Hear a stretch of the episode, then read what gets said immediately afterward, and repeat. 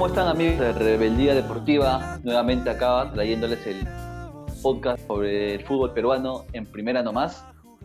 En esta oportunidad tendremos un capítulo especial, un capítulo del recuerdo, con un suceso histórico del fútbol peruano.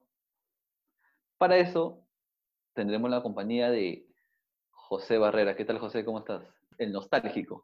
¿Cómo estás Luis? Qué gusto escucharte después de algún tiempo y bueno, para comentar este, este encuentro que fue transmitido en su totalidad por un canal de señal abierta, ¿no? El Perú-Bulgaria. Y para comentar realmente cómo sucedió, ya, ya no solamente vamos a hablar sobre los goles, sino también del desenvolvimiento del partido, de los jugadores en todas sus líneas y, y ver qué tal nos pareció, ¿no? ¿Cómo, cómo, cómo lo viste también, Luis, ahí? No sé qué otro dato puedes, puedes tener de, de este partido y las cosas que sucedieron afuera, ¿no? Tenemos demasiados datos de este, de este encuentro, o previos de este encuentro, ¿no? Claro, a ver, poniéndonos un poco en el contexto histórico sobre la mesa, era 1970, el Perú estaba bajo un gobierno militar, el presidente de la nación era Juan Velasco Alvarado, del chino Velasco. Este mundial tiene la particularidad especial de que en el mundo se transmitió a color y fue el primer mundial en transmitirse de forma masiva a nivel mundial. Sin embargo, en el Perú todavía se vio a blanco y negro debido a que por una medida estatal estaban prohibidas las importaciones. Y fue por eso que el mundo vio los goles de Cubillas a color, pero en el Perú se vieron a blanco y negro. Una de las particularidades de, de ese tiempo, ¿no? Pero bueno, Perú llegaba al, al Mundial de México 70 con un equipazo. Perú llegaba luego de haber completado una de las hazañas más grandes, que fue eliminar a Argentina en la bombonera, un hecho sin duda histórico, pero para mí el, la hazaña más grande de Perú en unas eliminatorias. Perú llegaba con este 11 a, ese partido. A ver, otro, dato importante es que luego de esa hazaña, Perú jugó entre el final de las eliminatorias, que fue en el 69, hasta el Mundial de México, jugó nueve amistosos, de los cuales Perú perdió siete.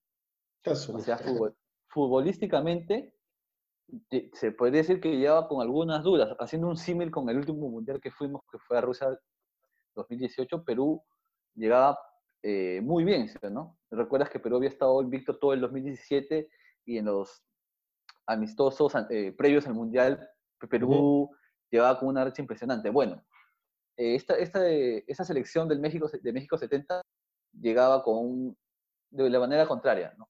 Llegaba un poco alicaído eh, por los resultados.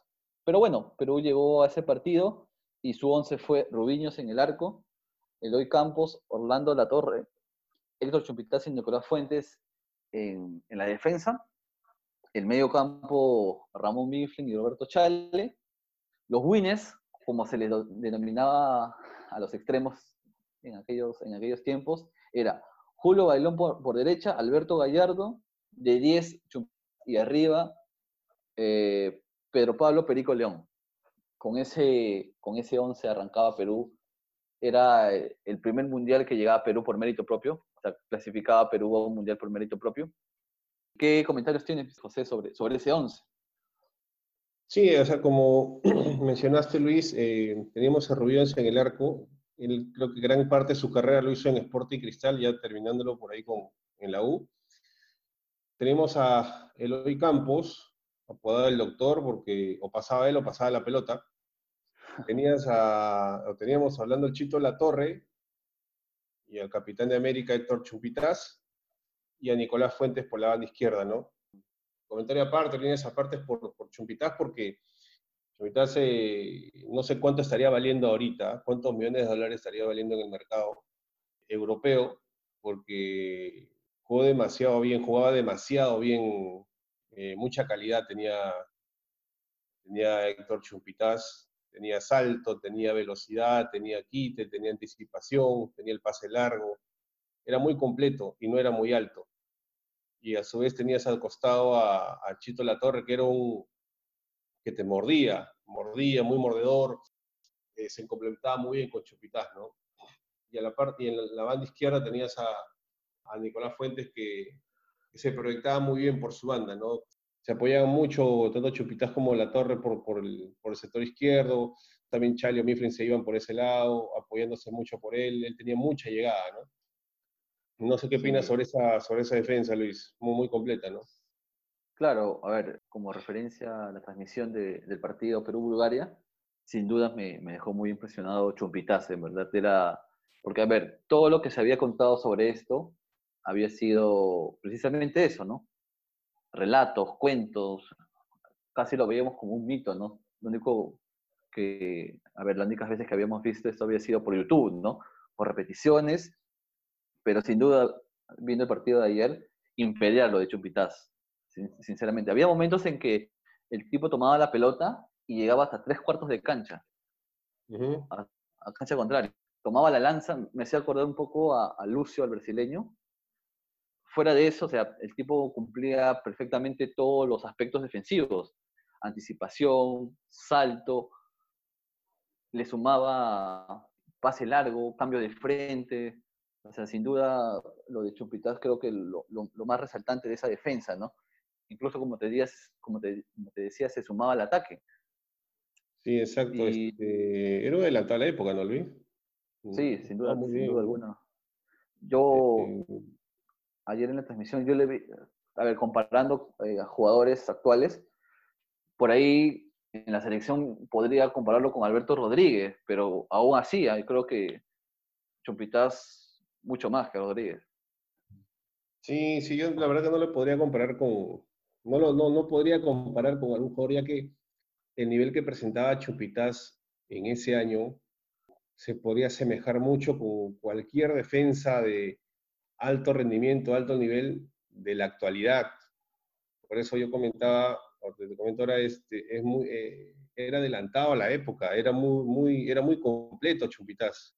La verdad que Sí, es cierto, es el capitán de América, pero no sé, yo, yo diría, e, era, era un crack, era un jugador muy completo, como te lo decía, ¿no? Eh, no tendría cómo comparar con algún defensa en la actualidad.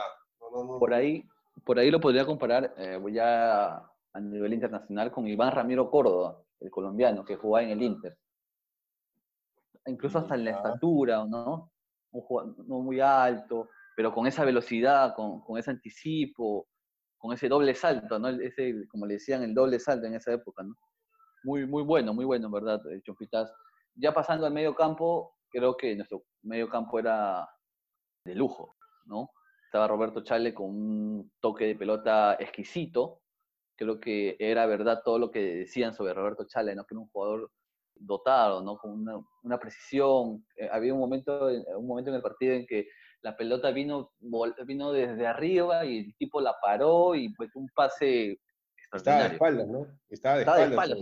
era increíble, o sea, la pelota vino y ¡clap! La, la, anestesió y distribuyó. Y Mifflin era el que corría por Chale, porque hay que decirlo que Chale era un jugador de estilo antiguo, ¿no? Esos jugadores de que, a ver, yo soy el que juego, yo soy el que da los pases, a ver, tú corre, ¿no? Tú que no juegas, corre. Pero Mifflin corría, pero también jugaba, y muy bien. Sí, sí, sí, jugaba muy bien Mifflin. Chale, la verdad que la característica que él tenía, en el, al menos en ese partido, era pegarle siempre a tres dedos, ¿no? Pero le pegaba muy bien a la pelota. Y como decías, Mifflin era como su lugarteniente, pero él quitaba, jugaba, daba pases, era un jugador también completo, este Mifflin, ¿ah?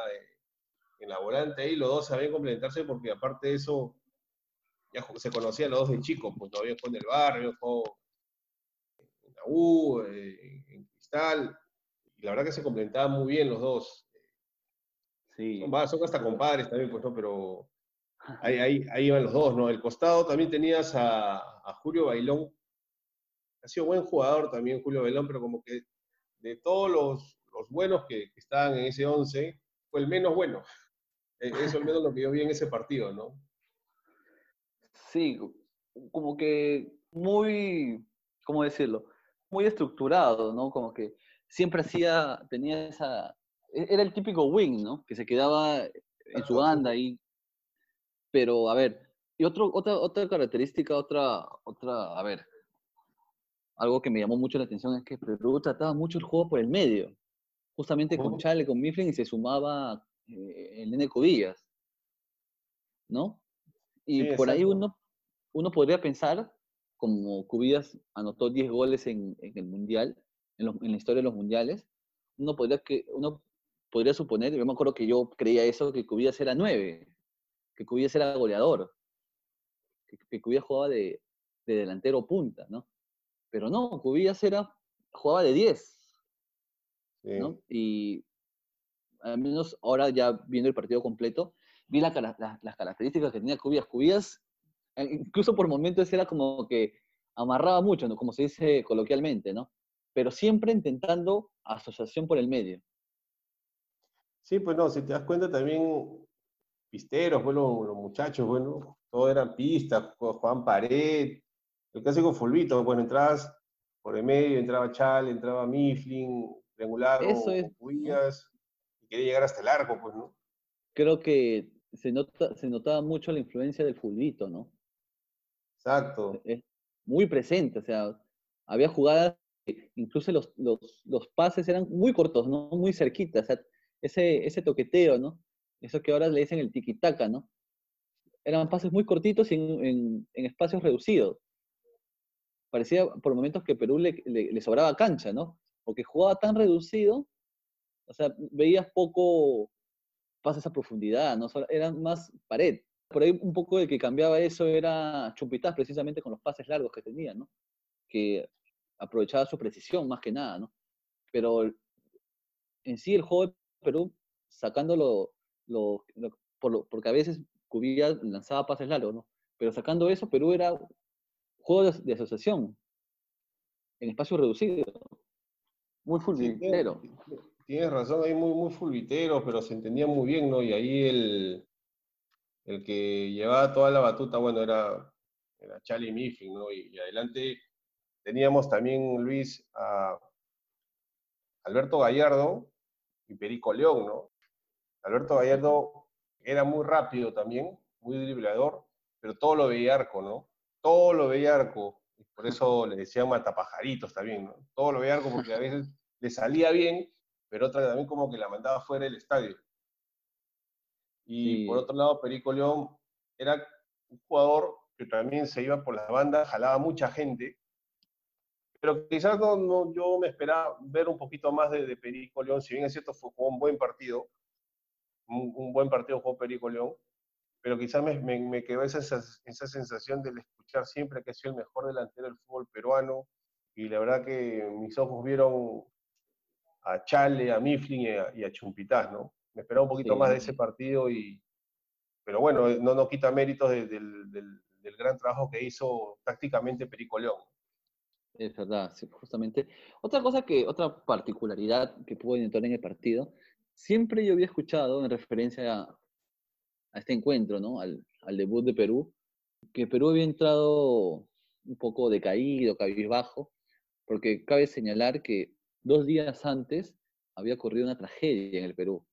Un terremoto había sacudido al Perú y un alumno había enterrado a, a, la ciudad de Yungay, ¿no? En total se registraron 70.000 muertos. Con esa tragedia, Perú llegaba al debut. Y además hay un dato más, hay un dato histórico más. Dicen que los jugadores, justamente un día antes del partido, habían comprado televisores para sus familias, televisores a color. Oh, oh. En, el, en, el, Perú no se podía, no, no, no, estaban prohibidas las importaciones y no podías adquirir un televisor a color. Y los futbolistas habían comprado televisores a color y robaron en el hotel. Les robaron todo y Así. se llevaron los televisores. No solamente ocurre en el Perú, entonces eso, ¿no? No, por lo visto también es... En México, nuestros en amigos. En México también hay este, este, tipo de situaciones. Pero bueno, con todo eso llegaba a Perú. Y yo siempre había escuchado que Perú había entrado cabizbajo y por eso que Bulgaria sacó ventaja de dos goles, ¿no? Viendo el partido de ayer, Perú no empieza mal el partido. es más, yo, veo, yo lo veo a Perú muy animado, siendo protagonista. Y cuando llega el primer gol, a los tres minutos, de este jugador impronunciable, Dinko Dermedesiev, ah, ¿no? Una jugada, una jugada preparada, ¿no? O sea, Perú no merecía esa, ese, ese, ese gol. Perú jugaba mejor. Es cierto que no hubiera tenido eh, situaciones claras, pero Perú había sido el dominador del partido. Sí, sí, sí, tienes razón.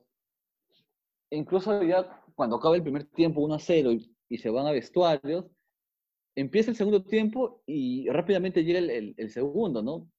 Un, tiro libre, un error de, de Rubiños. Sí, sí, sí, es el, Pero yo, al menos fue lo que pude notar el, día de ayer, eh, Perú no salió cabizbajo ni desmotivado, en verdad, ¿no? Al menos fue lo que yo noté. Ahora, comentándote un poco acerca del terremoto ese que mató más de 70.000 personas en Yungay, este, te cuento una anécdota, que cuando, obviamente yo preguntaba qué pasó en esa época porque siempre mencionaba sobre el terremoto, ¿no? yo le preguntaba a mi mamá, a algunos de mis tíos que en esa época estudiaban en la universidad, que estaba la Avenida Grau, la Universidad de Medicina, la Facultad de Medicina de la San Marcos, estaba ahí, y, en ese, ellos en ese momento estaban estudiando. Y me contaban que los árboles, algunos árboles se cayeron por la magnitud del terremoto. ¿no? Una situación bien difícil, bien complicada aquel, aquel, año, un 31 de mayo. Los jugadores también salieron con el crespón negro en sus camisetas. Y también creo que no sé si, si, si, me haces acordar, Luis, respecto a ese, ese comentario que salió a, a mencionar el, un dirigente del seleccionado peruano, dándole ánimos a la selección, ¿no? A los jugadores. Claro, ahí, bueno, cuando acaba el, primer tiempo, Perú perdió 1 a 0. Llega al vestuario, ¿no? La típica charla futbolística, ¿no? Los jugadores, tal vez, quién sabe, reclamos, reproches, arengas. Viene Dirino, da, da la charla técnica y entra un dirigente de apellido Aramburú, Aramburú Menchado, con un, un pocotón de tierra en la mano. Entra y entra con un discurso emotivo, pero que incluso ya ahora, ya sabiendo lo que, lo que pasó, hasta gracioso, ¿no? Entra con un, con un pocotón de tierra en la mano y dice, muchachos, ustedes tienen que salir a ganar, tienen que darle una alegría al Perú, acá tengo tierra peruana. Agarra la tierra y dice que la tierra la había tomado de un macetero que estaba a pocos metros del vestuario. Pero pero eso, eso fue lo que pasó, ¿no? Sin duda, Perú salió con otra actitud, con otra actitud. que no sabemos si fue por eso, pero, a ver, Perú entra el segundo tiempo y recibe rápidamente el segundo. Y hay que estar bastante fuerte de la cabeza para que eso no te, no te, no te liquide, ¿no? Porque, a ver, sales con el marcador en contra. Obviamente que Perú salió a buscar el empate y te meten el segundo y ¿de qué manera, no?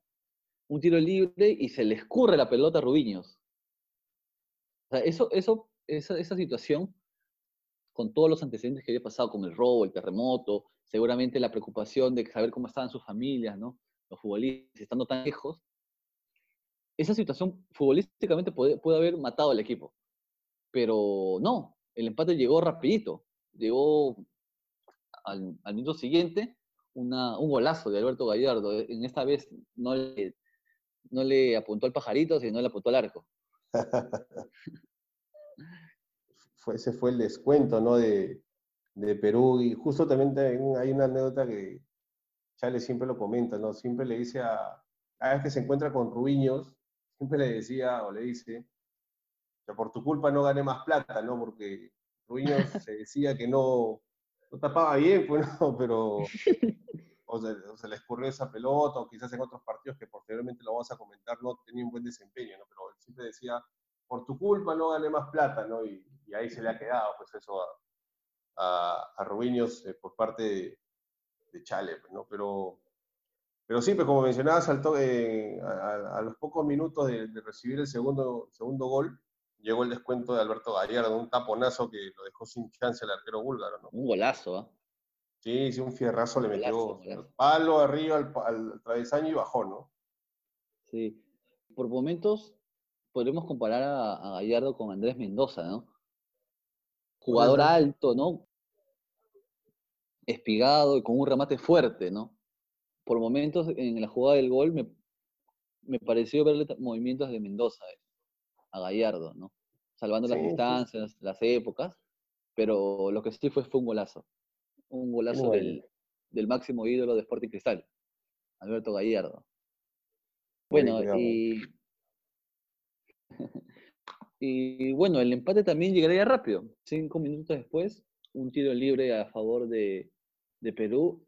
En la, en la transmisión no, no, se llega a ver a quién le hacen la falta. Justamente en, en, ese, en ese momento hubo fallas de origen y ya se ve cuando están dispuestos a, a rematar, aparecería para mí la figura de la cancha, Héctor Chumpitaz, para meter un fierrazo, con resbalón incluido, pero la, mandó a guardar.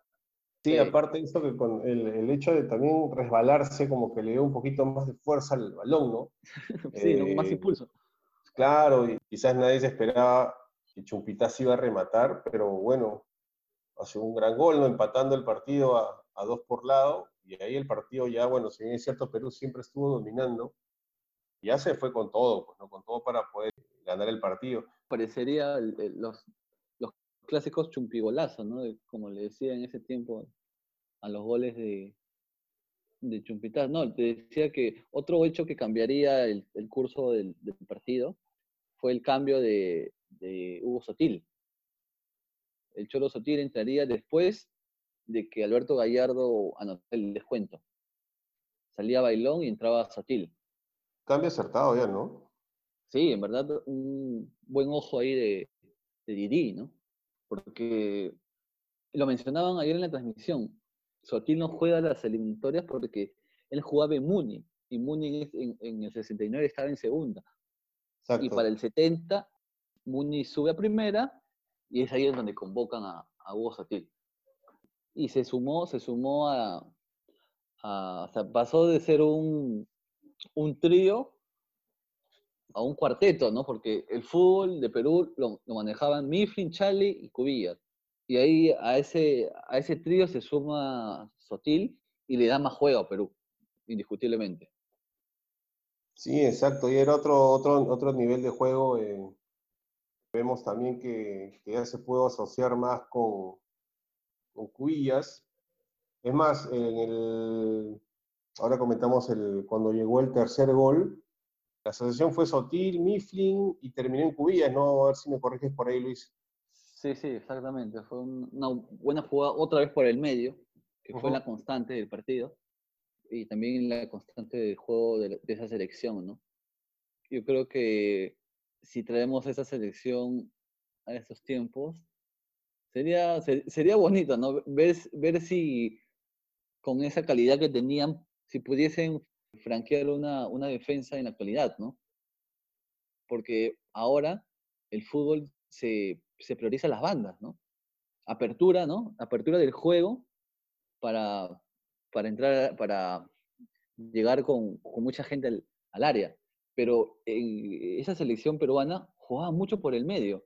Increíble, ¿no? Y lograba progresar. Era el fulbito, pues, ¿no? El fulbito que se practicaba en aquella oportunidad, ¿no? Todo el mundo quería llegar hasta el arco tocando, llevársela al arquero, entrar el gol, ¿no? Pero, pero sí, o sea, sí se notaba el, en el, fútbol de aquella época, al menos de la selección peruana, cómo tocaba, ¿no? Cómo tocaba su pelota, tú veías a Chale tocando, parando su balón, tocando con Mifflin, con Cubillas y con el ingresado Sotil, ¿no? Gallardo siempre haciendo lo suyo por su, la banda izquierda. Perico León siempre jalando marcas y dejando quizás el espacio libre por el medio para que pueda llegar Chale, Mifflin y Cubillas, ¿no? Y así se dio como, y así se dio el tercer gol, ¿no? Él casi más o menos llegando por el medio, abriéndose un poco para la derecha, desborde, y la pegó con la, la parte izquierda del pie derecho a la mano izquierda del arquero, ¿no? Decretándose el tercer gol, ¿no? Sin, sin, duda los tres goles fueron muy buenos de Perú. Pero este, este por, por la jugada previa, ¿no? fue el mejor de todos. El tercer, el tercer gol, el primer gol de Cubillas en los mundiales, de los 10 que haría, sin duda fue, fue un golazo y luego de eso Perú manejó, no hubo...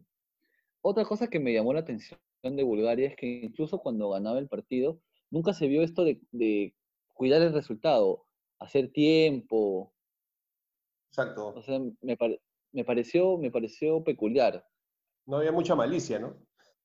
No, incluso cuando ya Perú le volteó el partido, yo, yo pensé que Bulgaria se iba a volcar al ataque. o sea, iba a ir con todo, ¿no? Pero no, o sea, casi, casi fue el mismo trámite siempre, ¿no? Si tengo la pelota, ataco. si tengo la pelota, voy para adelante. No había presión, nada de esas cosas. Bueno, eran otras épocas también, ¿no? El fútbol también ha desarrollado, ha evolucionado. Ya han pasado casi 50 años ese partido, ¿no? Eran otras épocas también, pues, ¿no? Bueno, ahora tú recibes tres goles, estás por ahí tanteando que se puede empatar, te vas con todo, ¿no? No, vas a la demora del encuentro. O sea, o, al, equipo que está ganando, vas a presionarlo, quizás con el árbitro que está demorando el partido, ¿no? Lamentablemente, lamentablemente no, sino son otros, otros tiempos también. Claro, o sea, incluso ahora, que mencionabas al árbitro, no recuerdo reclamos al árbitro. Sí, pues. Muy poco. un partido, partido de, parecía, de, parecía de amigos, ¿no? partido de amigos. no sé si amigos, pero o sea, por lo menos no parecía un partido de, Copa del Mundo, ¿no? Porque ahora vemos un partido de mundial y es a todo vapor, ¿no? O sea, a todo ritmo.